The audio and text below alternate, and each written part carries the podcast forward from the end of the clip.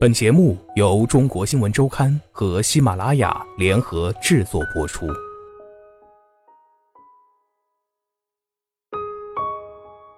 范冰冰说：“我已经超额完成了理想。”外界或许很少有人真的能参透范冰冰，她把自己包裹在精致的妆容和强大的野心背后，但谁都知道那不可能是她的全部。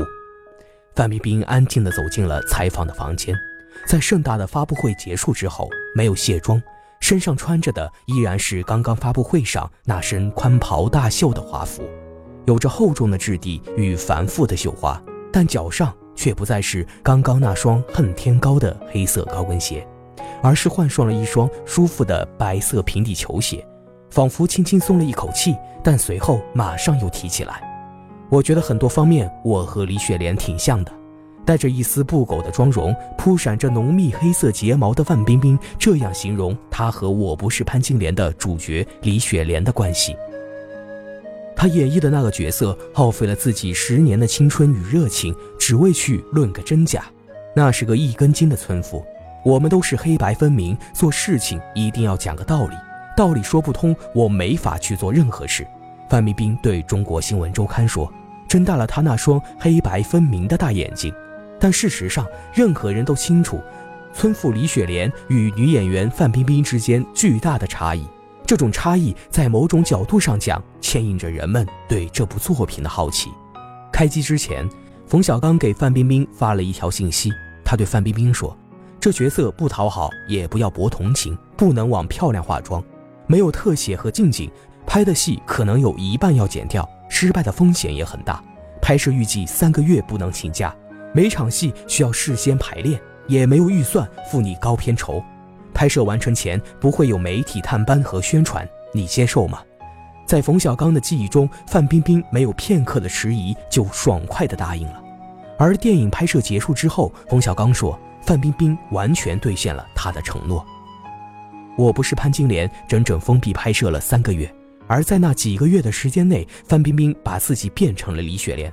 他把自己隐匿在婺源的乡下，学着一口垮垮的旧式婺源普通话，内心假撑着强硬，脸上却常常带着惊惧迷茫的神情，仿佛对于这个周遭的世界越来越看不明白。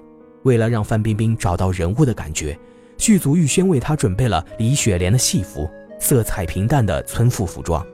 剧组的服装师特意用沙子将它们磨旧，松松垮垮的。即便在没有自己戏份的时候，范冰冰也穿着那些衣服，像李雪莲一样在村里晃荡。但很快，范冰冰就感觉到不对，因为人工刻意做旧的衣服与真正日积月累在人身上穿旧的感觉是不同的。即便视觉上看不出来，但她总能觉得没有真正触碰到李雪莲的呼吸与气质，总是隔着那么薄薄的一层。范冰冰提出要求，希望在剧中真的穿上李雪莲穿过的衣服，这样她才能真正变成李雪莲。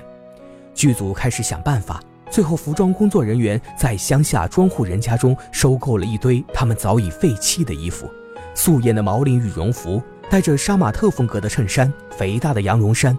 服装师再把它们二次做旧，然后再找人穿，最后让范冰冰穿上了它们。这次我觉得对了。范冰冰对中国新闻周刊说：“你知道，人为的做旧和一个人真正十几年磨穿出来的旧感觉是不一样的。比如一件羊毛衫做出来的旧，可能就是把颜色做淡了，用沙子磨出来的；但是真正穿出来的是带着原来主人的味儿，每天用身体和皮肤磨着、撑着，那些衣服的纤维都带着拉不回去的松弛感。”在那些被主人丢弃、久经沧桑、纤维都懈怠的、再也缩不回去的旧衣服上面，范冰冰似乎终于能捉住了李雪莲的气息。此时的她，一口婺源普通话已经说得很溜，每天不涂抹护肤品，用上比皮肤本来颜色再深上两个色号的粉底。范冰冰走在婺源当地的农贸集市中，和老乡讨价还价。今天去买一篓螃蟹，明天又去买一袋瓜子，没有人认出她来。她似乎很享受这样的过程，隐匿在熙熙攘攘的农贸市场中，让范冰冰觉得仿佛潜伏在水底，周围来来往往的人们都如同鱼一样吐着泡泡，这让她嗅到了相同的气息。她觉得自己也是他们中的一份子。他开始真的相信，似乎真的有一个叫做李雪莲的女人存在过，与她有着某一部分相类似的性格。但命运的翻云覆雨，让那个女人的生活走向了另外一种可能性。偶尔闲下来的时候，我也会在想，李雪莲这样究竟值不值得？把什么都搭进去了。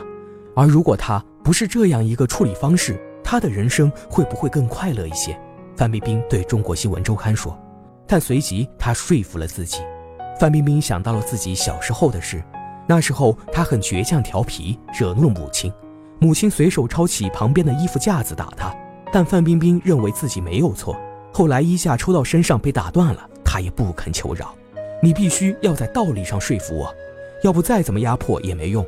虽然这个道理的标准人与人之间是不同的，但对我来说，我一定要让自己服气。有时候性格这个东西真的没法选择，它是命运交给你手里的一把钥匙。它能决定你是要极尽单纯的过一生，还是要经历很多波折再有所收获。这个不是你能所选择的，而是命运选择了你。我觉得我所能做到的就是，如果命运选择了我，我就欣然接受命运给我的一切。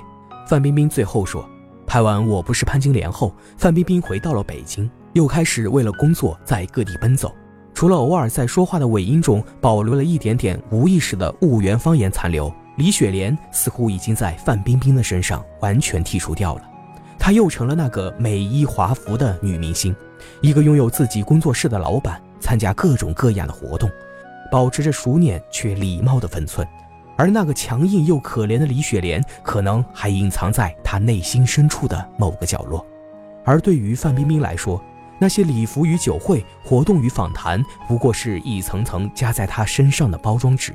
但她不太愿意让人们看到那些糖纸背后的东西，即便是面对合作伙伴，冯小刚与刘震云已经是第二次跟范冰冰合作。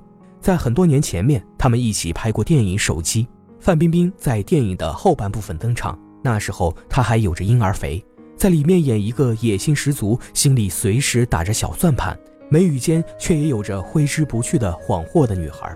这么多年过去。观众们似乎也在看着范冰冰长大，看她一路从小女孩迎着漫天飞舞的绯闻走去，从配角到主角，直到很多年过去，她又成了范爷。万箭穿心，习惯就好。我不嫁豪门，我就是豪门。这些语录都出自范爷。但仔细回想一下，范冰冰最初走进我们视野的样子，也并非如今这样气场磅礴。她的伯乐是琼瑶剧女星刘雪华。